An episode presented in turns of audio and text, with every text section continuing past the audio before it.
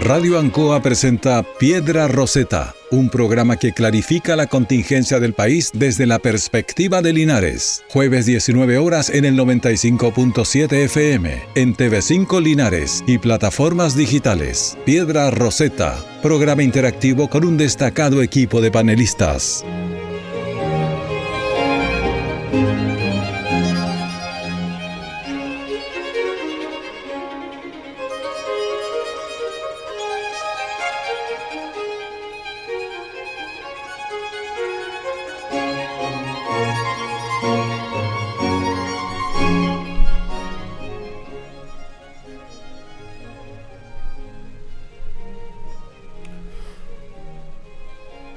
Buenas tardes a todos los auditores que hoy nos acompañan.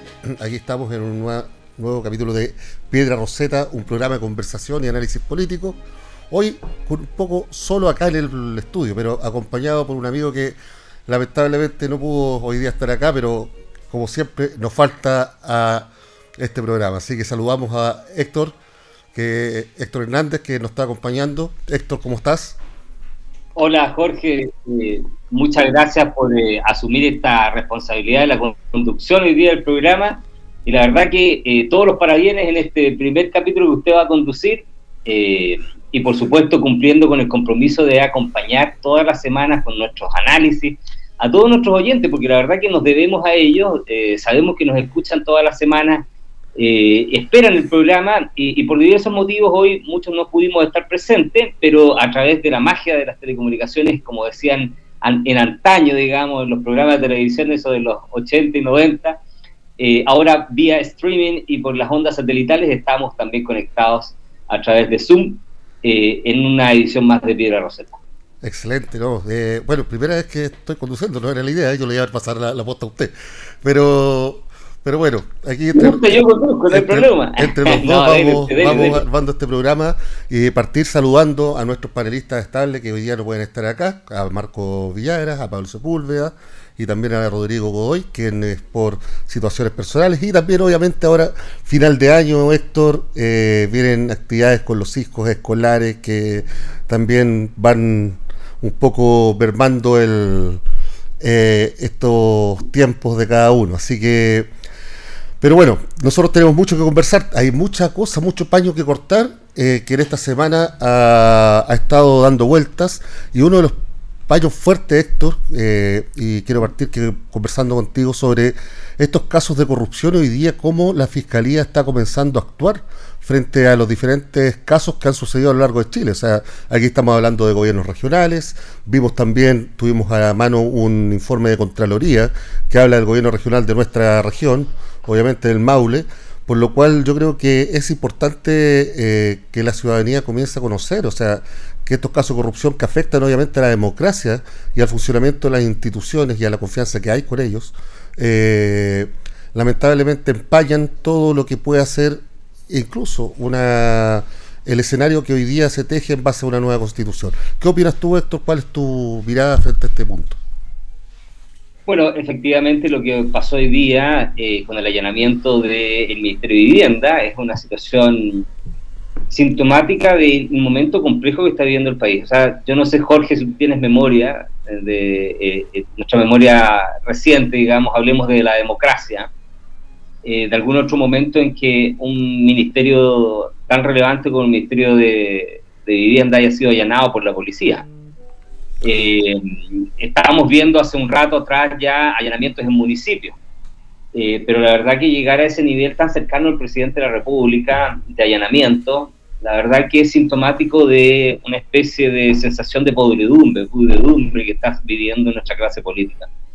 Ahora, eh, como lo han dicho otros analistas, eh, no hay que esconder la basura bajo la alfombra o pretender ocultar el sol con un dedo señalando que la corrupción no ha existido nunca en Chile.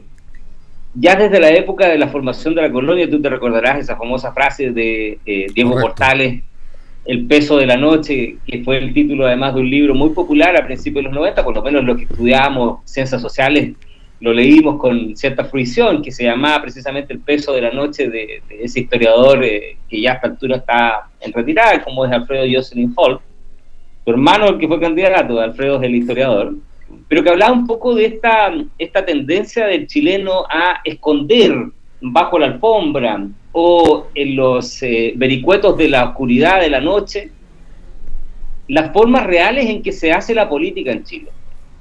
Y desafortunadamente lo que estamos viendo hoy es un poco la luz sobre esa forma en que se hace política en Chile.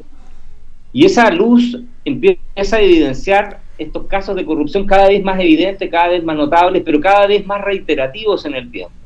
Y vuelvo a insistir, lo que pasó hoy día en el Ministerio de Vivienda con un ministro Montes que, quiéralo o no, es responsable políticamente hablar yo no creo que el ministro Montes sea responsable penalmente, pero sí lo es políticamente porque ese era su ministerio y bajo sus, bajo sus fauces, bajo sus narices, ocurrieron los hechos de corrupción más graves de los últimos años en Chile.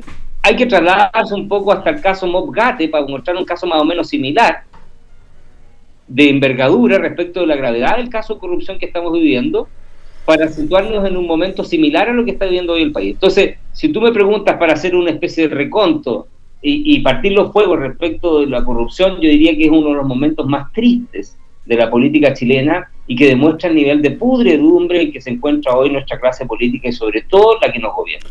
Héctor, y bueno, tú también me imagino que con lo que me manifiestas estás de acuerdo que esto es un sinónimo del bajo respaldo que existe hoy día de los políticos, de la política en sí, de los partidos políticos, especialmente porque aquí estamos hablando de corrupción, de un caso que eh, ambos conocemos y estoy totalmente de acuerdo con, lo que manifiestas tú, pero que si nos vamos un poco a, a los años y a lo que está sucediendo, aquí hay temas transversales, no solamente en el ministerio, nos hemos encontrado con temas en los municipios, eh, o sea, en todas las instituciones en donde la, la, persona, la comunidad, tiene acceso y busca soluciones, nos estamos encontrando con casos de corrupción que realmente empobrecen, como bien lo manifiestas tú, pero que también le quitan ese respaldo a lo que era la política antigua. O sea, si vamos a unos años anteriores, nosotros teníamos partidos políticos que tenían un gran respaldo eh, ciudadano.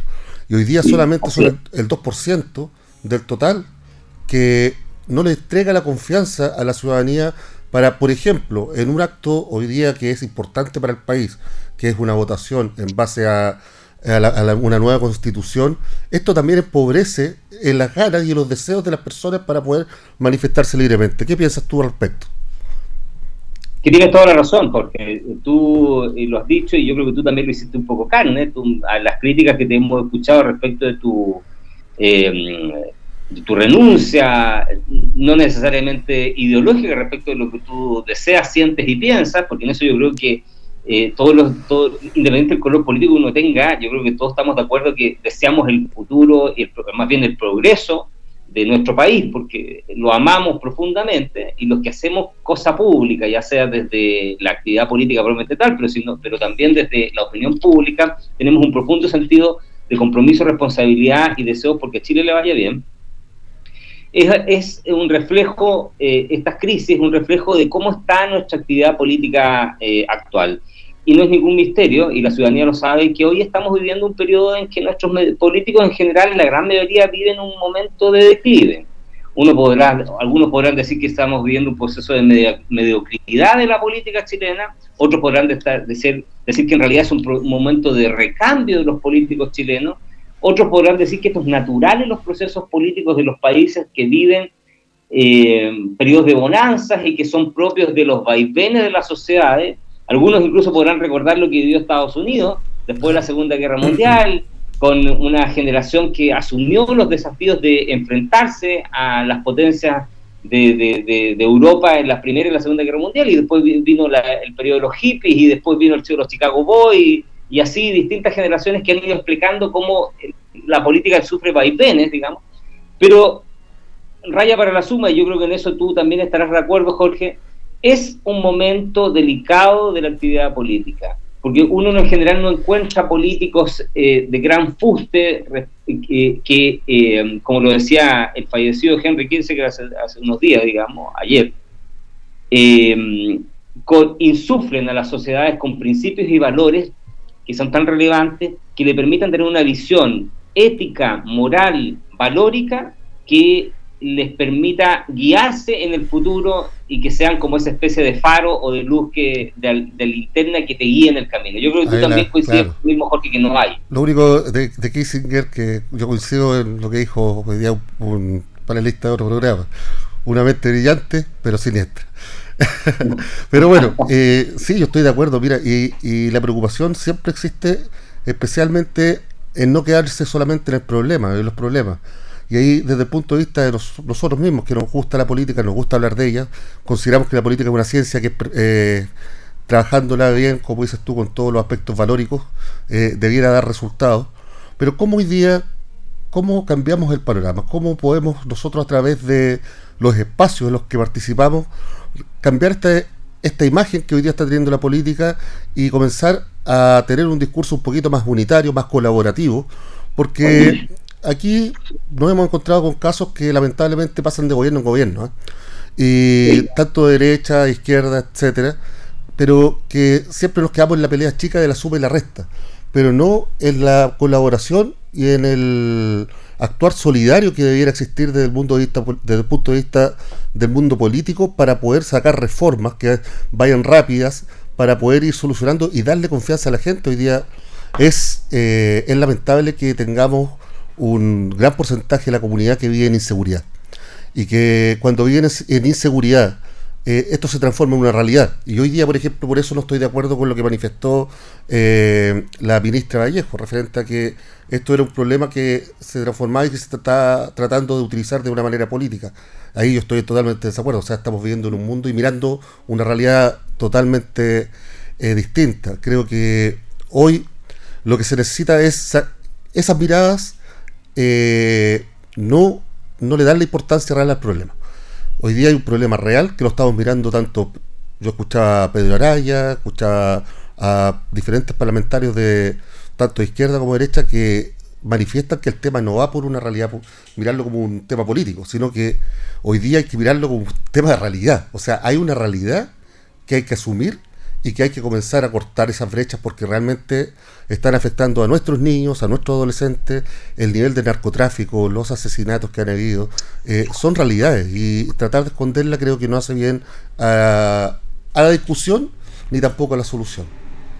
Jorge, pero déjame preguntarte, ya que estamos en este cruce de ideas, digamos, porque tú vienes de un mundo eh, que eh, durante mucho tiempo tuvo una sensibilidad que permitía equilibrar que es el mundo del socialismo, hoy llamado socialismo democrático, digamos, pero que logró equilibrar durante un buen periodo de tiempo, que fue el periodo de la concertación, siendo uno de los partidos ancla junto a la democracia cristiana, el respeto por los derechos fundamentales, ¿cierto? La individualidad de las personas, pero además el mercado y la capacidad de las personas en forma individual para generar su propio destino y, y forjarse su propio desarrollo.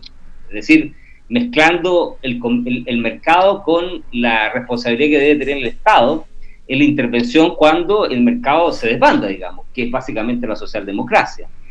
Entonces, ya que tú vienes de ese mundo, eh, ese mundo también tenía una visión valórica, que hoy han ido asumiendo los movimientos de derecha y de centro derecha, de ahí que han ido ganando en distintos países la presidencia. Lo vimos en Argentina, lo vimos en, en, eh, en Ecuador hace poquito, lo vimos en su momento en los países en Europa del Este, como han ido ganando Giorgia Meloni en, en, Italia. Entonces yo te pregunto finalmente, ya que tú vienes también de ese mundo, ¿qué le pasó a ese mundo de la socialdemocracia que dejó de tener sintonía con los problemas reales de la gente y se embanderizó con consignas que a veces resultan muy, eh, como decían los antiguos izquierdistas, digamos, de, comunismo, de, el comunismo científico, digamos. ¿ah? Que era muy de salón exclusivo, muy, de, muy de analista. ¿Qué le pasó? ¿En qué momento sufrió esa desconexión ese mundo? Yo creo que, primero que todo, ese mundo tuvo éxito por el, eh, el solo hecho de tratar de buscar la política de los acuerdos, de tratar de escuchar, de tratar de llevar también adelante ideas y no imponer eh, ideas unitarias por sobre las colectivas. Creo que ese mundo de, de la socialdemocracia, la concertación, eh, pudo establecer un diálogo profundo con la derecha para poder establecer reformas que son importantes. Recordemos que esta, que la última reforma que tiene esta nueva constitución fue la de Lagos. ¿ya? Claro, la del 2005. claro, por lo tanto, creo que eso sucedió. Y, y aquí nos encontramos con un quiebre institucional y generacional. ¿ya? Yo creo que cuando se empezó a notar este quiebre generacional, se trataron de imponer ideas que nosotros fuimos testigos, o sea, un grupo generacional de, imposición de ideas, de, de sueños también, que lamentablemente no se regularon. Y como se dice en alguna parte, o sea, yo creo que faltó un poco de madurez en estos sectores para poder ir estableciendo cambios que realmente respondieran a, a los acuerdos, al escuchar y al no imponer, que fue lo que sucedió, por ejemplo, el gran hecho en la primera parte de esta, de esta discusión de la Constitución, en donde la izquierda pasó máquina, pasó máquina. Por eso yo cuando escucho que hoy día no molesta porque los republicanos pasaron máquina, ninguno de los dos aprendió la lección. Ninguno de los dos aprendió la lección en ese sentido. Pero sí, hoy día se vio un grupo que trató de eliminar esa generación que fue una generación realmente importante para lo que fue la vuelta a la democracia y la instalación de muchas políticas públicas que en su momento fueron importantes. Pueden haber ido muchos errores, ¿eh? Héctor, pueden haber habido muchos errores y creo que eso es innegable. hubo, y lo hubo. Y tapar el sol con un dedo, como dices tú, eh, es un error. Pero sin embargo, también existía eh, la madurez para poder asumir esos errores y poder llegar y salir adelante mediante los acuerdos. Por lo cual yo creo que el, este tema de, de la elite política de ese tiempo, el no considerar tampoco y no incorporar a este grupo de jóvenes, porque tampoco dejemos los que son culpables de todo. Estos grupos de jóvenes tampoco fueron incorporados en los movimientos políticos de esos tiempos, porque habían figuras que eh, cuidaron su rancho, cuidaron su rancho y que dieron muy poca posibilidad de ingreso. Y bueno, tú también te, juntos tuvimos varios temas que compartimos y nos dimos cuenta de cómo era este tema del, de los caudillismos que poco aportaron para que los jóvenes pudieran también manifestarse e incorporar sus ideas de cambio en las políticas públicas y lo que llevó el día de mañana, a, o sea, el día de ayer, a un octubrismo fuerte que realmente, eh, por un lado, golpeó a Chile, por un lado, llenó de sueños a Chile y hoy día estamos frente a una nueva discusión después de años en donde no hemos podido resolver un tema trascendental que fue el, el primero, que fue la discusión de una nueva constitución. Mira, yo coincido absolutamente con lo que tú dices, eh, y este es un fenómeno que las ciencias sociales ha explicado hace bastante tiempo. El primero que lo identificó como y que le dio un nombre, lo patentó, es el famoso historiador británico Arnold Toynbee, eh, que patentó la idea de, la, de, cuando se duermen las élites los laureles, eso de dormirse los laureles, viene un poco de lo que plantea Arnold Toynbee en ese libro famoso que se llama Choque las civilizaciones Historia General Universal del siglo XX, que es muy interesante, la recomiendo que alguien la quiera buscar y leer. Eh, pero él planteaba eso, cuando las, cuando las élites finalmente se anquilosan y, en chileno utilicemos la expresión para que me entiendan, se achanchan, ¿ah? eh, y, comienzan a profitar del, poder y de, y de, y de la superioridad de que les da los cargos, sufren estos procesos donde implosionan desde, desde cualquier sector, menos desde el que uno eh, piensa que es lo lógico. En este caso implosionó desde sus hijos, porque finalmente la generación que hoy nos gobierna son los hijos de la concertación. Hijos de ¿Ah? militantes y de... Hijos de militantes, hijos de socialistas, hijos de PPD, de radicales que Recuerda que la presidenta Bachelet lo decía cuando hablaba al principio de Giorgio Jackson y de, y de Gabriel Boric, hablaba de los de los niñitos de la juventud. Recordarás que esa fue frase bien conocida en su minuto. Y es el civil lector de lo que sucedió también en la derecha con el Partido Republicano. Y es muy similar también lo que pasó en la derecha, quizás con una diferencia en el sentido de que en la derecha lo que se pretendió hacer fue eh, una renovación en principio a través de un movimiento que tuviera tintes un poco más progresistas, como fue Bópoli, pero que termina decantando en un movimiento un poco más eh, en ideas identitarias, como puede ser republicanos, que uno podría decir que es la derecha propiamente tal, digamos, atendido que las, las derechas tradicionales se fueron yéndose un poco al centro, y por eso se habla de centro derecha y derecha propiamente tal. Pero claro, son fenómenos lógicos que han ido sufriendo los partidos, o más que lógico, explicables, porque uno eh, podría decir que en el mundo estos fenómenos se han ido produciendo de manera similar pasó en Europa, ha pasado en Latinoamérica, pero eso no es, eso no es consuelo para saber lo que pasó, en de cómo se enfrentan las cosas en Chile. Y para volver a tu pregunta inicial respecto de eh, el, momento de crisis que está viviendo nuestra, nuestra, nuestra comunidad política, nuestra clase política, enganchémoslo con lo que está pasando en nuestra región respecto de las denuncias que hay respecto al GORE y con nuestra gobernadora Bravo, Cristina Bravo. Entonces, eh, habla un poco de cómo finalmente se relajaron los principios, los valores, la ética, el compromiso por hacer las cosas bien, el compromiso por eh, trabajar por el bien común del otro, y se perdió finalmente en esta sensación de anomia generalizada que vivimos desde el estallido social. Otros hablan de la insurrección. A mí no me gusta la expresión estallido, yo creo que no fue, no fue algo espontáneo, fue algo más preparado. Eh, pero que se mezcla entre este concepto de la anomia, es decir, el irrespeto a la norma, pero también con el relajamiento de los principios y valores que ya nuestra sociedad venía sufriendo hace bastante rato y, tú lo ves en todas los áreas, las áreas de la sociedad, los jóvenes en el colegio no respetan a los profesores, en la casa tenemos problemas con los hijos y esto se traslada a la actividad política y finalmente tenemos el cuadro perfecto en el sentido de, de la podridumbre que estamos viviendo hoy en día, con casos de corrupción que ya son hoy en día de todos los días, municipios, carabineros, gendarmería, investigaciones, partidos políticos, donde tú levantes un poco, escarbes un poco, te vas a encontrar con un poco de corrupción. Claro, y, lo, que, lo, que, lo que es más lamentable que esto pasó a ser un, eh, pasó a ser parte y pasó a ser como un, un etos hoy día de, de, los partidos. Lamentable, porque estamos viendo temas muy transversales. Ya tú nombraste algunos. Eh, se nos puede quedar eh, Katy Barrica, que aún va a ser eh, formalizada. Hay un tema sensible con Linares también, eh, con una colega y con la que, cual yo trabajé cuando fui concejal. El caso de acá de la región del Maule es un caso re preocupante, muy preocupante, especialmente por cómo, porque Contraloría no solamente te dice las faltas, sino que también te establece en la metodología que existía para. Y yo creo que las formalizaciones que van a existir, no sé acaso van a ser formalizaciones que eh, van a realmente efectuarse y van a seguir hasta el último momento, o realmente van a cumplir con un tema testimonial que esperamos que no sea así, porque ¿qué es lo que ha pasado? ¿Por qué en Chile yo también tengo mi tesis de, la delincuencia, de este microterrorismo que ha existido, de los sicariatos y un montón de cosas que pueden ver? Eh, han aumentado porque nuestra legislación, nuestra legislación en, en alguna parte o los procedimientos que existen dentro de lo está permitiendo.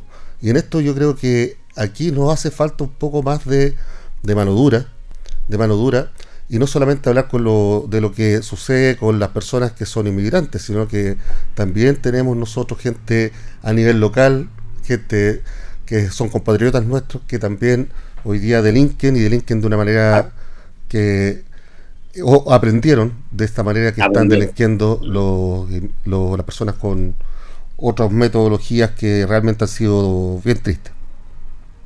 Sí, tienes razón. Eh, y hay una cuestión que tiene que ver con eh, cómo el, relajamiento de, del cumplimiento del deber eh, en, la sociedad en general se dio en forma transversal. Porque lo que tú dices es súper sintomático de la sensación que tiene la ciudadanía en general de que finalmente, y leí una encuesta, hoy apareció una encuesta, no sé si ayer o hoy día, que le preguntaban a la ciudadanía en qué va a terminar el caso, el escucha del, digamos, la, la, grabación esta del abogado Hermosilla, y todo el mundo dice va a terminar diluyéndose y no se va a sancionar a nadie. Entonces, vuelvo a decir, es el peor de los mundos, porque no solo la ciudadanía entiende y siente, percibe que la corrupción se enquistó en todo el aparato estatal, público, las instituciones, sino que además entiende que hay impunidad. Y esa impunidad termina siendo, eh, esta situación más bien, termina podría terminar siendo caldo, caldo cultivo para los populismos más duros. y eso es lo peligroso de todo. Y eso te quería preguntar yo, porque dentro de lo que es el caso Hermosilla, que está dentro de este PAC, tremendo, le vamos a decir el PAC de la corrupción del mes de noviembre, porque eh, ya hoy día se da el mes y nos entregó un mes, pero con harta noticia de corrupción. el caso Hermosilla. No es Rodrigo, y no es Rodrigo Hermosilla, para que no, no, no, no, no, Rodrigo. Yo, doy, doy, fe, doy fe de Rodrigo Hermosilla como un hombre con las manos limpias y con un muy, muy buen sentido de la ética y lo moral. Eh, no, yo te digo, Yo escuchaba el otro día al ex eh, Contralor General, que es el presidente del Colegio de Abogados, y él señalaba que Mendoza, Ramiro, Mendoza. que solamente ellos como Colegio de Abogados pueden hablar de la habilitancia del Colegio de Abogados de, de Hermosillo, o sea, más no. Y también deslizaba, deslizaba algo preocupante, o sea, que las sanciones, tanto legales o, o otras que pueda tener el abogado de Hermosilla, no van más allá de algo que puede ser hasta testimonial. Y ahí decía, o sea, algo que comprueba con todo, porque aquí, digámoslo así a los chilenos, una persona que se roba una gallina tiene tanta, tanta pena. Y acá viene otro tema que a veces la gente hace esa locución, esa trata de ver esa similitud. ¿Qué crees tú hacia dónde puede ir el caso Hermosilla desde el punto de vista de lo penal? Mira, hay primero saludar a Rodrigo Hermosilla, nuestro consejero acá de la región, y efectivamente tengo un alto concepto, un gran cariño, independiente que hoy en día podemos estar en, posiciones ideológicas y políticas distintas, eh, pero un saludo cordial también para él y para todos nuestros consejeros, eh, que en la región siempre eh, uno, uno, pretende por lo menos que trabajen por el bien de nuestra región. Y asumieron dos, dos personas de Galinaria, ¿eh? Además, Así que de ahí, de ahí les vamos a saludar. Yo saludo días Romilio Gutiérrez, o sea, perdón. Alamiro Garrido. Sí, Alamiro Garrido, perdón, en, reemplazo de, Patricio Ojeda. Así que también le damos un saludo, un saludo a, a Alamiro. Ya los, podemos invitar para que conversemos con ellos. Así es, también los vamos a invitar. Eh, y, lo que tú dices es súper cierto. Yo soy, además de abogado particular, yo en este momento soy el secretario de la Asociación de Abogados de acá de la provincia de Linares nosotros tenemos una asociación de abogados que es eh, una de las más antiguas de Chile, porque tú lo sepas, tenemos cerca de 100 o más de 100 años, digamos.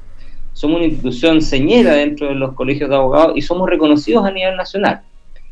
Pero lo que es cierto es que la supervigilancia ética que tenemos en los colegios de abogados eh, hoy en día es más que nada una supervigilancia mm, que viene a ser casi testimonial, porque no tenemos facultades para eh, sancionar más allá de la máxima sanción que nosotros podemos aplicar es la cancelación de la membresía ah, del Colegio de Abogados, en nuestro caso, en nuestra asociación.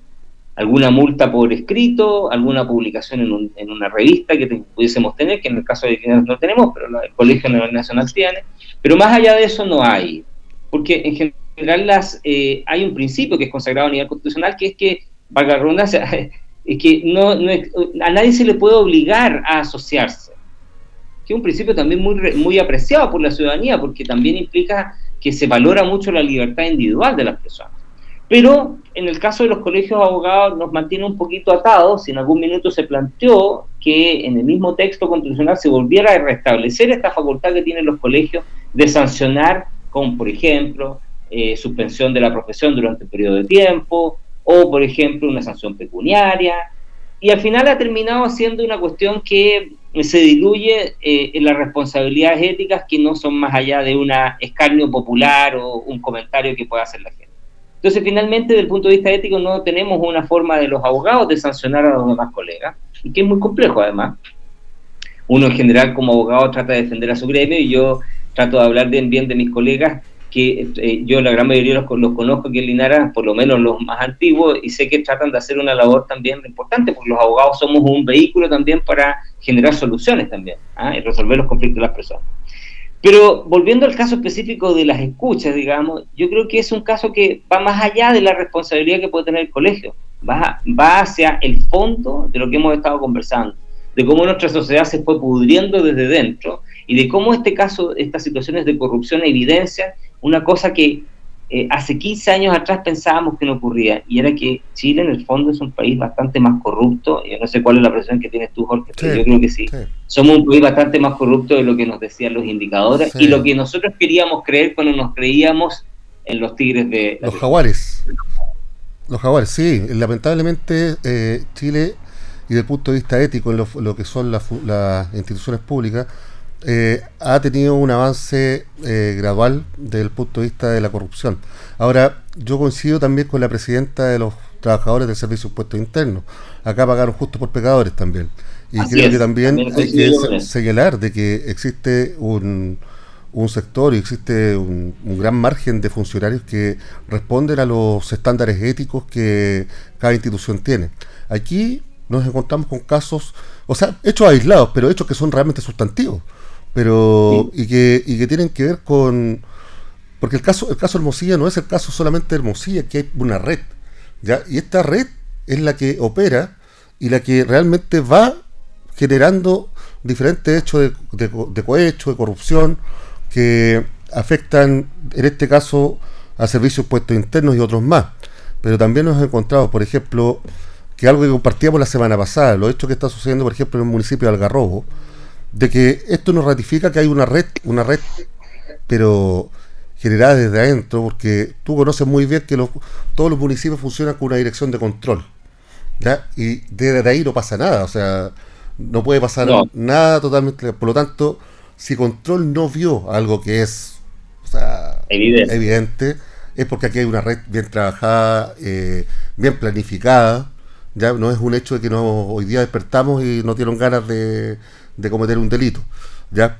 Y eso es lo que hoy día eh, creo que nos, nos debe enseñar cómo, a través de las instituciones fiscalizadoras del Estado, tanto Contraloría, cómo realmente le entregamos herramientas que sean más fuertes para poder ir eh, trabajando en las auditorías, por ejemplo, los servicios públicos. ¿ya? En la auditoría del manejo de los recursos públicos, tanto monetarios como físicos, y de todo lo que corresponde en lo que son las transacciones que deben hacer los recursos fiscales. En ese sentido, Contraloría, o sea, el, el recurso humano con el que cuenta Contraloría a nivel nacional no da abasto a todo lo que podría hacer, pero sí da para pensar y dar para proponer unas diferentes organismos o suborganismos que puedan ayudar en el rol de la fiscalización, porque hoy día eh, es importante tenerlos, así como también es importante que existan penas ejemplificadoras para poder ir también terminando con este con este digámoslo este problema tan grave que afecta a la comunidad y a la sociedad chilena. Mira, hay un dicho antiguo que dice que la ocasión es el ladrón. Eh, cuando tú tienes barreras institucionales que impiden eh, o más bien cierran esos espacios de opacidad, esos espacios oscuros donde eh, la luz no llega y por lo tanto se pueden hacer cosas sin que eh, el reflector esté encima, es decir, a oscuras. Cuando tú tienes esos espacios, tú generas en la instancia, para como dice el dicho, la ocasión hace al ladrón. Tú generas la instancia para que se, eh, se, se plantee el robo. Y desde ese punto de vista, cuando tú tienes una institución como la Contraloría General de la República, que controla precisamente los actos de la administración pública, pero que tiene por ley orgánica, y esto tú lo sabes, Jorge, por ley orgánica, exclusión de verificar la toma de razón de los actos que emiten los municipios, la gran mayoría de ellos, y tienes un área que, que no está dentro de la esfera de control de los municipios, de, de la Contraloría, tienes, vas a tener siempre un, un sector donde la opacidad y la oportunidad para que se robe mayor. Pero además de eso, no solo de que en la toma de razón de ciertos actos administrativos de los municipios no interviene la Contraloría, pero además de eso, la misma Contraloría, para fiscalizar la legalidad de los actos administrativos que dicta la administración pública en general, no tiene dientes. Tú lo sabes, Jorge, es una institución que termina siendo una institución de, dictámenes de, donde te pueden reprender, pero no queda más allá de eso los casos efectivos donde ha habido destitución de alcaldes por eh, procedimiento de notable abandono de deberes han pasado la gran mayoría por tribunal electoral o más bien por eh, las instancias eh, electorales respectivas, más que el tribunal propiamente tal, las instancias electorales respectivas, que terminan sancionando, pero no necesariamente por investigaciones de la Contraloría, porque al final la Contraloría eh, depende muchas veces de que el Consejo Municipal efectúe las denuncias respectivas por notable abandono de deberes. Y los consejos al final no hacen las denuncias. Entonces, vuelvo a insistir, tenemos una especie de círculo vicioso donde el espacio de opacidad, de oscuridad, existe dentro de los municipios. Después tenemos una Contraloría, un ente fiscalizador que no puede fiscalizar todos los actos municipales. Y por último, lo que puede fiscalizar no tiene dientes para morder y apretar. A eso, a eso me refiero, porque cuando tú dices, por ejemplo, el, que la, herramienta que tiene, por ejemplo, vámonos a lo que señalaste el Consejo Municipal, que el Consejo hace o no hace, ahí tenemos una laguna bien grande porque ¿qué herramientas hay para con los concejales? Porque los concejales también cometen actos de omisión. Y, esa omisión a hechos que se ven, eh, lamentablemente opacan un poco o no cumplen con el objetivo correspondiente. Se nos cayó, parece Héctor. ¿Está por ahí, Héctor? Estoy aquí, ah, ¿me ves? Sí, ahí, ahí te veo, ahí te veo. Estoy aquí. No, no, sí está. Lo que pasa es que la pantalla solo, te está enfocando a ti. ahí aparecemos los dos, claro.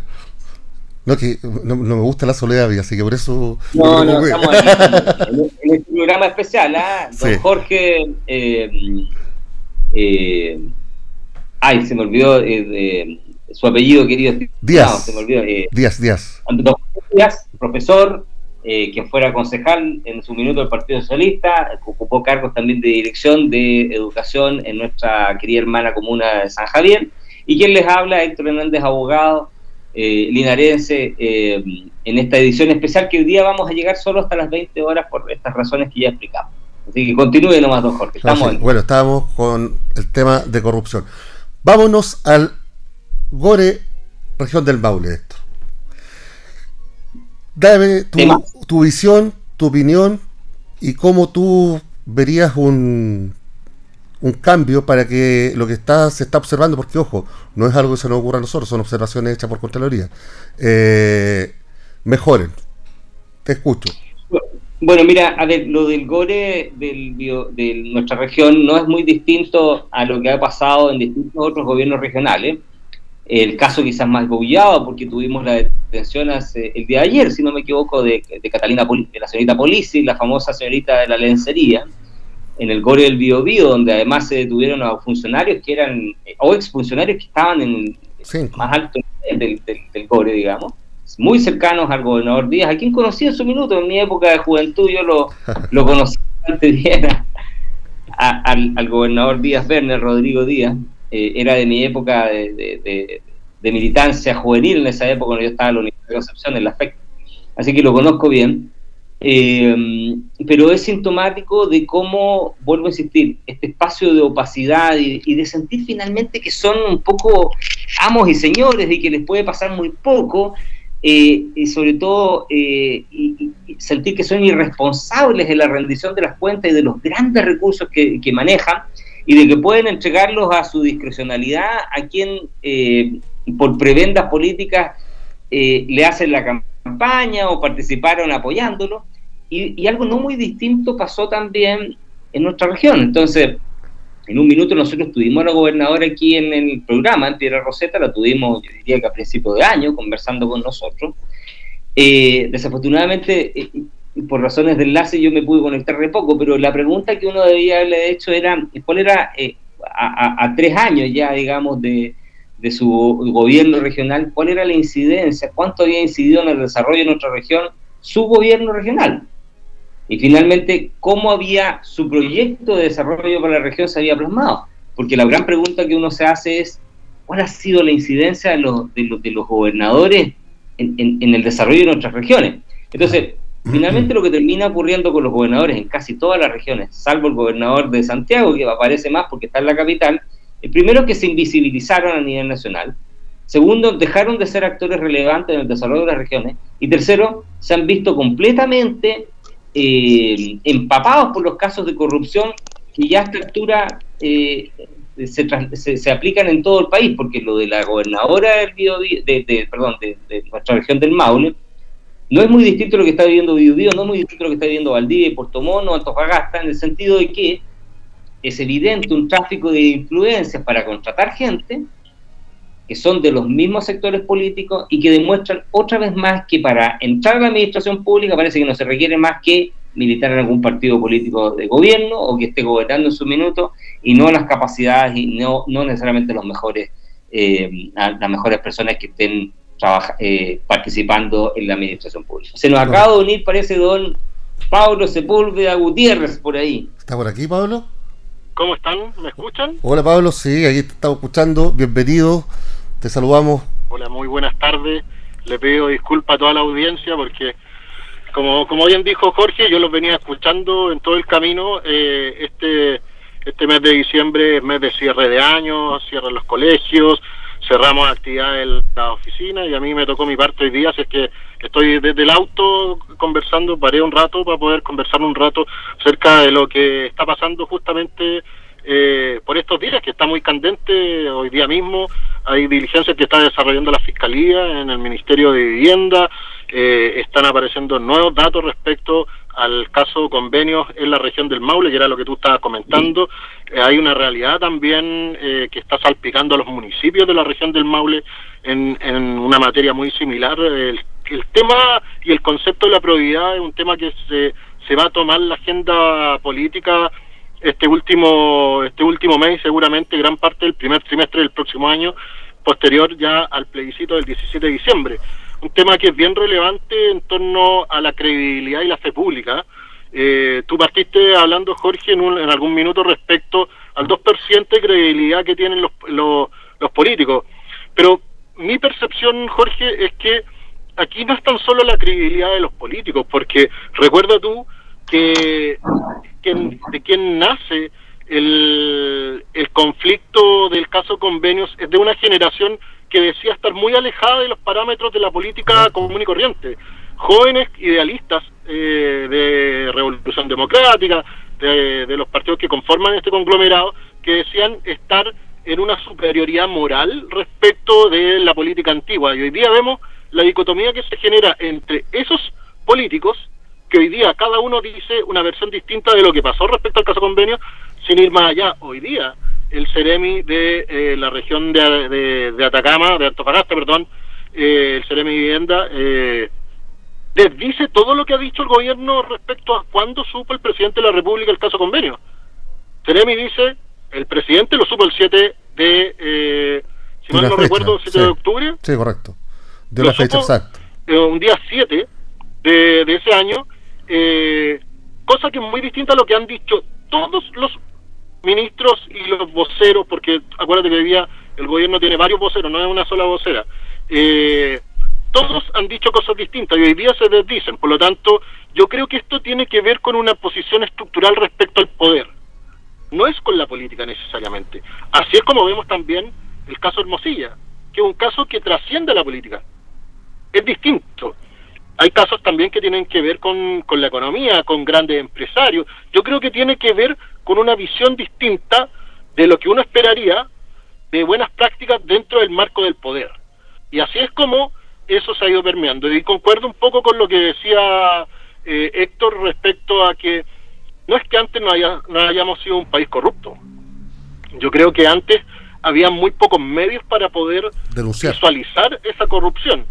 Y ahí yo creo, un poco siendo futurista y empezar a, ver ya el lado lleno, yo creo que esta es una oportunidad para el país para poder plantearse cuáles son los desafíos respecto al futuro en un país que tiene condiciones para crecer, efectivamente, tiene condiciones para, desarrollarse de mejor manera, pero si no establecemos las herramientas para cortar ese nivel de, de, de, de responsabilidad, de falta de probabilidad, eh, de corrupción en el Estado, no vamos a lograrlo, porque, las, mira, fíjate Jorge y Héctor, recuerden ustedes que cuando estábamos conversando respecto al caso corrupción, al caso convenios, hablábamos, eh, quienes hemos estado, yo particularmente he estado dentro del gobierno, he, sido, he tenido un cargo de autoridad, yo les comentaba de la, eh, de la existencia de un organismo que es clave, el Consejo de Auditoría Interna del Gobierno. Lo recuerdo, tú fuiste lo primero que planteó la ausencia de, de, de esa institución, digamos. El Consejo de Auditoría Interna de Gobierno tiene por fin velar por la correctitud de todos los actos del gobierno. Y fíjate que en este gobierno, particularmente en este, hasta el día de hoy, ese consejo todavía no está constituido. Entonces, ¿cómo pretendemos que estos hechos no sucedan si es que los instrumentos que tiene el Estado para evitar que eso suceda no existen? Y fíjate por qué no está constituido ese consejo. Es porque el presidente no ha nombrado los los, los, miembros componentes del Consejo de Auditoría Interna del Gobierno, hasta el día de hoy. Entonces, está bien el mea culpa que hace el presidente ayer. Interesante. Pero permítanme no creerle, permítanme no creerle al presidente, porque yo creo que concuerdo con la visión de muchos chilenos, que ya no le creemos al presidente las vueltas que se da y esa, esa cuestión de decir, bueno, yo entendí, volvamos a hacer una hoja en blanco y vamos de aquí para adelante. Y seguramente, en dos meses más, si se ve más involucrado en el caso convenio, nos va a volver a decir lo mismo. Así que por mi parte yo no creo mucho, yo creo que la única solución que tiene esto es que la, la justicia haga lo debido, porque esto ya traspasó la responsabilidad administrativa. Eh, recuerden ustedes que la, la Contraloría no revisa delitos. La Contraloría se preocupa de establecer sanciones en torno a hechos o faltas administrativas.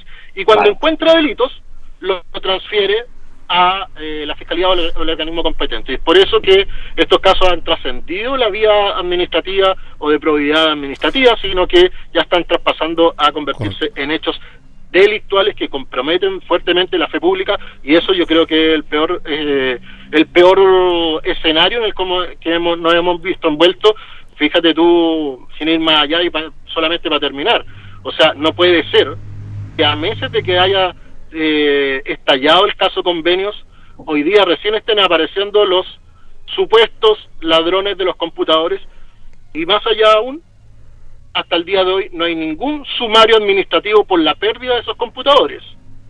Yo te aseguro, un funcionario común y corriente de una delegación presidencial de cualquier servicio público se le pierde su computador, que es un, un, bien fiscal, al día siguiente tiene un sumario. Claro. Al ministro se le perdió un computador se perdieron teléfonos, se perdieron documentos y a nadie pareciera importarle. El ministro hoy día dice que se perdió el oficio de respuesta a la fiscalía. Pero ¿qué respuesta es esa? O sea, ¿qué nivel de improvisación tiene el gobierno? O sea, pero perdón, es, una cuestión deshonesta total.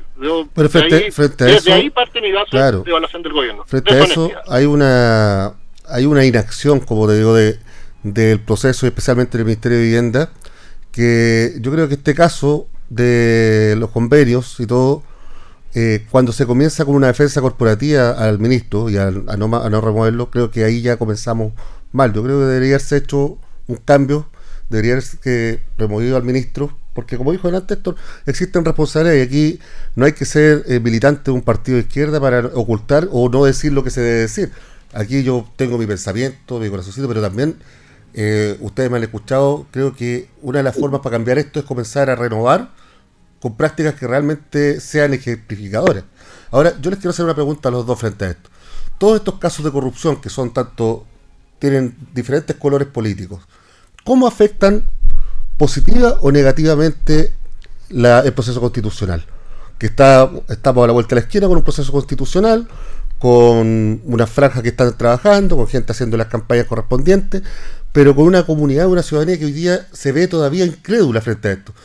¿Ustedes creen que esto afecta de manera tanto positiva como negativamente el proceso constitucional? Bueno, déjame responder a mí antes que Pablo, porque como ya nos tenemos que nos queda poquito, hoy día apareció una última encuesta, que es la de Black and White. Black and White. Exacto, eh, que eh, sitúa la diferencia entre el a favor y el rechazo en su eh, porcentaje más eh, cercano, digamos, porque habla de un 48% a favor del, a favor, valga la redundancia. Aumenta 6 puntos. Y un 52 al, en contra, eh, lo que si uno aplica en forma tendencial, digamos, y, esto utilizando las viejas tretas de los que son hípicos, respecto de quien no soy, pero que algo conozco. Caballo pillado, caballo ganado. Caballo alcanzado, caballo ganado. Claro y que me, me, me, me, lleva a pensar que podría haber una, una sorpresa respecto de lo que han sido las, las, encuestas en general. Yo aquí quiero reconocer, estando por el a favor, habiendo, haciendo campaña por el a favor, en eso yo no tengo ningún problema en, decirlo. Anoche estuve en un programa en un canal amigo. No tengo ningún problema en decir que las, efectivamente las encuestas estaban eh, eh, balanceadas a ser en contra, pero respondiendo a tu pregunta, yo creo sobre todo lo que eh, hizo el presidente de la República, el presidente Boric, a quien le habían dicho hace rato, presidente, en su sector, no pise el palito, presidente, no diga, no manifieste su opinión para dónde va, presidente, no diga que usted está en el en, contra, presidente, no diga nada, terminó pisando el palito y el presidente lo dijo finalmente, y eso yo creo que decantó a mucha gente que estaba eh, en la indecisión, ¿ah? en ese porcentaje que las encuestas te decían que había un porcentaje fundamental de personas que todavía estaban muy indecisas, terminó inclinando la balanza hacia el a favor. porque, eh, y digámoslo políticamente, desde el punto de vista de la estrategia, eh, para la derecha era muy relevante que eh, la izquierda tuviera un vocero de la campaña y que ese vocero fuera el presidente de la República. Y finalmente el presidente se aguantó durante mucho tiempo, pero finalmente su, su, su, su esta cuestión media visceral, su corazón y visceral le impidió mantenerse callado y terminó decantándose por el en contra y eso ha hecho que las encuestas se muevan un poco hacia el a favor. A eso le podemos decir incontinencia verbal. ¿Inciden? Claro que inciden, porque hay un montón de normas que regulan la actividad política, no solo porque limita la cantidad de parlamentarios, lo baja a 138 de 150 y tanto, no solo porque establece un piso 5% para que los partidos sigan existiendo, no solo porque les exige mantener democracia interna, sino porque además les controlan los recursos. Fíjate que la Constitución regula que los recursos con que se van a financiar los partidos políticos van a ser solo nacionales, ya no, pueden, no van a poder recibir fondos del extranjero. ¿ah? Hay muchos partidos, y todos podemos saber quiénes son, que reciben financiamiento del extranjero, si no preguntémosle a Alejandro Navarro. Entonces, yo creo que desde ese punto de vista la gente se dio cuenta y se ha ido dando cuenta que la constitución tiene beneficios que permitirían de alguna manera controlar la actividad política y tener algo más de orden en la casa y eso eh, evidentemente con estos casos de corrupción repercute a favor del, haga redundancia, a favor. Oye, eh, para complementar un poco, recuerdo también que la nueva constitución trae eh, como una como una de sus grandes modificaciones también y la creación de esta agencia contra la corrupción y además profundiza la acción en contra de la inmigración. Aquí hay que decirlo con todas sus letras porque hace, hace dos años varios parlamentarios de izquierda se negaban a vincular la migración con los hechos de delincuencia grave que se están viviendo en Chile y obviamente la delincuencia lleva al, al, aspecto de la droga, la, el narcotráfico, siempre permean a los estados, siempre permean a los estados. Por lo tanto, la forma de trascender desde una organización pequeña a una organización mayor dentro del escenario eh, de un país, una organización como las mexicanas, por ejemplo, es infiltrarse en el Estado a través de coimas e intervención directa de los organismos del Estado de fiscalización, de permisología y, por último, también de elección popular. Recuerda tú que hay bullados casos en México y en otros países centroamericanos en donde abiertamente ex narcotraficantes, yo no sé si el, el concepto ex se pueda extender a una persona que es un narcotraficante, pero ex narcotraficantes han sido candidatos a elección popular en diferentes eh, escalas, desde alcaldes hasta presidentes. Por lo tanto, eh, no queremos llegar para allá, eh, pero el barrio siempre permea mucho y, y Chile no está haciendo absolutamente nada hoy día por regular la migración. A ver, hablemos bien en detalle. Hace dos días la discusión era si podíamos sacar 100 o 200 inmigrantes ilegales, repatriarlos a sus países, pero resulta que están entrando 8.000. Por lo tanto, es impensable establecer una buena política pública de migración si es que no cerramos la frontera. Eso hay que hacerlo ya y hay que hacerlo sin esperar a que haya una ha hecho? ¿Por qué creen ustedes que ha hecho? el gobierno quiere hacer algo, tiene que eh, eh, implicarse en esa decisión. Cerrar la frontera sí o sí. Y por último, a todos los inmigrantes darle un nuevo plazo de dos meses para que regularicen su situación. Luego de eso, nadie más va a tener perdonazo. Pablo, ¿y por qué crees tú que no se ha hecho? ¿Por qué hoy día no, no han cumplido con cerrar la frontera? No han cumplido porque hay una posición ideológica del gobierno a enfrentar el problema de la migración porque no se han establecido los mecanismos para poder realizarlo. O sea, tuviste hace cuatro días un avión en Chile, no pudo salir, ¿por qué? Por la única y exclusiva razón de que no hubo gestiones diplomáticas para poder tener un permiso que faltaba, un permiso que faltaba. Era un permiso administrativo. ¿Para qué tenemos nuevamente un embajador, en Venezuela si no es para solucionar este tipo de temas? No hay no hay voluntad del gobierno de tomar esas decisiones. Y el, el, último ejemplo que te pongo es que el subsecretario Monsalve recién hace dos semanas, justamente para esta expulsión de esos chilenos, encontró en alguna parte de aquellos documentos que están perdidos, porque parece que se pierden muchos documentos en este gobierno, encontró un decreto que le permitía hacerlo. Cuando hace un año han venido diciendo que no podía hacerlo. Mira, es una cuestión de voluntad política, Jorge. Sí, se entiendo. Vamos a dejar esto porque esto parece que tiene que tiene el auto andando. Tengo, exactamente, tengo que retirarme de otro compromiso académico, así es que me, tengo que retirar, pero déjame secundar lo que dice Pablo porque es verdad. Mira, eh, independiente de que hoy el gobierno pueda tener ciertas limitaciones eh, que son objetivas, como por ejemplo, es difícil eh, expulsar de la noche a la mañana a 20.000 personas, son 20.000 las que están con órdenes de expulsión, 20.000 administrativas, sin sumar a las judiciales, 20.000 administrativas. Y que eso evidentemente es complejo, porque no tenemos tantos aviones para expulsar a tanta gente y, y, PDI que los acompañen, y, todo lo que implica que el gobierno eh, receptor los reciba, efectivamente, que básicamente son venezolanos pero además de eso, que es una cuestión objetiva, hay una cuestión subjetiva que es lo que dice Pablo, y que tiene que ver con que eh, durante mucho tiempo este gobierno, por una cuestión ideológica, se negó a expulsar a los inmigrantes, porque entendía que los inmigrantes formaban, eh, porque entendía que la migración era un derecho universal que en algunos países podrá entenderse como tal, pero la verdad que ningún país que se precie de moderno no ha regulado las inmigraciones. Todos los países modernos regulan las migraciones porque saben que si bien necesitan en algunos campos, en otros campos no, y que sabe que así como la migración tiene beneficios, también tiene, eh, eh, tiene consecuencias nefastas y negativas, narcotráfico en nuestra zona, eh, delincuencia evidente, pero que ha sido además la sintonía con que se ha manejado durante mucho tiempo los políticos que hoy nos gobiernan.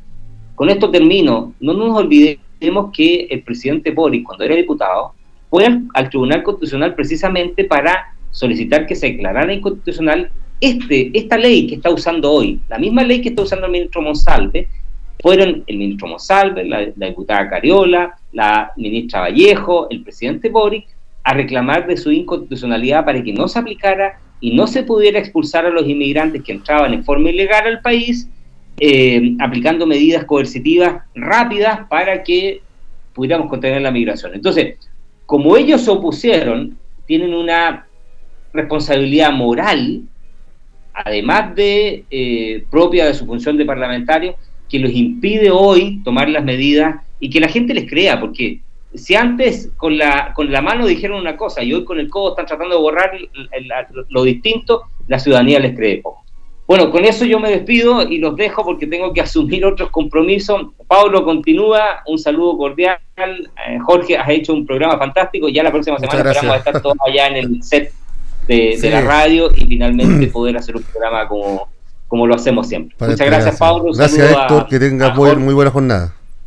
Gracias a ti también. Adiós. Saludos. Adiós. Pablo. Chao, Pablo. Chao, Jorge.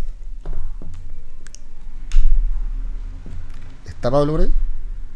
Aquí estoy, aquí estoy. Pablo. Bueno, lo que estábamos conversando, ¿tú, ¿tú dices que esta ideología del gobierno va por el lado más comunista? ¿Perdón? ¿Tú piensas, no, te entendí si el lado más comunista o populista. Podamos, hablemos de los dos.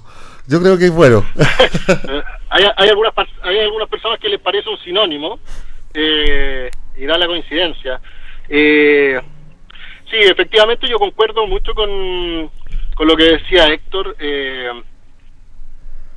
hace un par de años y eh, producto de cómo se van dando las encuestas de un lado para otro, eh, el gobierno ha ido naufragando eh, a, la carrera de la, de la ola, ¿cierto? Dejándose llevar por donde se ve mejor el cauce de, la encuesta y resulta que eh, efectivamente hace dos, tres, cuatro años la inmigración era algo que eh, se veía de muy buena manera y, la inmigración legal efectivamente es así. el, el problema de inmigración en el mundo está desatado y no hay país que no haya puesto regulación, que no se haya puesto firme en torno al tema de la regulación, de, la inmigración ilegal. Fíjate que nos encontramos con ese problema ahora mismo. Por ejemplo, cuando queremos expulsar a inmigrantes ilegales, cuando te acuerdas el concepto de la, de la reconducción sí, correcto. de inmigrantes, bueno, Bolivia deja pasar a los inmigrantes hacia el territorio nacional pero después cuando los queremos reconducir, ellos nos dicen no. Lo que pasó con Venezuela ahora. No.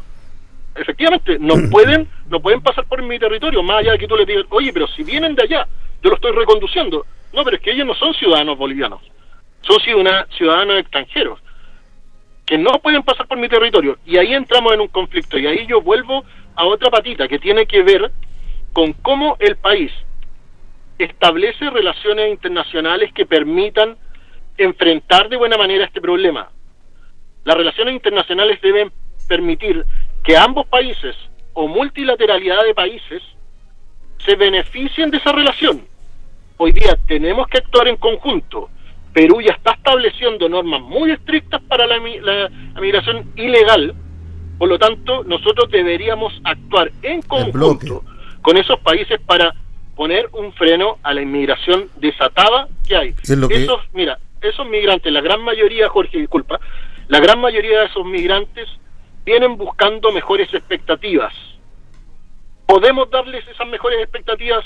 Sí, siempre y cuando sea dentro del marco regulatorio que tenemos nosotros como país, no ellos en sus países. Correcto. Se tienen que adecuar a la regulación que nosotros tenemos. Jorge, si tú quieres ir a cualquier país de Europa, tú no llevas documentos, yo te aseguro, las penas del infierno te caen. Claro. Bueno, Pablo, eh, ya estamos en la hora. Hoy como programa especial nos vamos a despedir un poco más temprano. Agradecerle a toda la audición que nos ha acompañado hoy día. Eh, señalar de que ya el próximo jueves estaremos con panel más completo y seguiremos ahondando en lo que es la conversación y el análisis político correspondiente. Hoy agradecerle a Pablo que está estacionado por ahí, eh, por la conexión, a Héctor también, enviarles un saludo también a nuestros eh, panelistas que están de manera frecuente acá agradecerle a Carlos que acá está con nosotros apoyando como todos los jueves, a Cecilia Rojas como la productora del programa. Así que te doy eh, para que te despidas, Pablo, y podamos saludar a la audiencia correspondiente. Oye, un saludo muy grande a la audiencia, solamente agradecer Jorge la conducción, a Carlito ahí en los controles con Cecilia, eh, disculparme por no haberme podido conectar antes, pero estoy en un lugar en donde hay muy mala conexión, eh, y hacerle un llamado y una invitación a la gente, por último, al finalizar este, este, esta sesión de Piedra Roseta, hacerle un llamado a la gente, a toda la audiencia, a que revise la Constitución. Hoy día está, las redes sociales, está lleno de fake news. Cuando usted le aparezca algo en su red social, tome la Constitución, la puede descargar en su teléfono y busque el concepto que quiere encontrar. Se va a encontrar con que hay mucha información que está dando vuelta en las redes sociales que es una absoluta mentira. La constitución que está propuesta es una mejor constitución y es una buena constitución para Chile. Un abrazo. Gracias Pablo, saludar a toda la audiencia, agradecer a todos, decirles que este programa, como ven, podemos tener pensamiento totalmente distinto en lo que manda acá en la democracia. Así que un abrazo a todos y nos esperamos reunir nuevamente el próximo jueves en una nueva edición de Piedra Roseta. Así que un abrazo a todos los linarenses y a todas las personas que nos escuchan en otras regiones y nos siguen.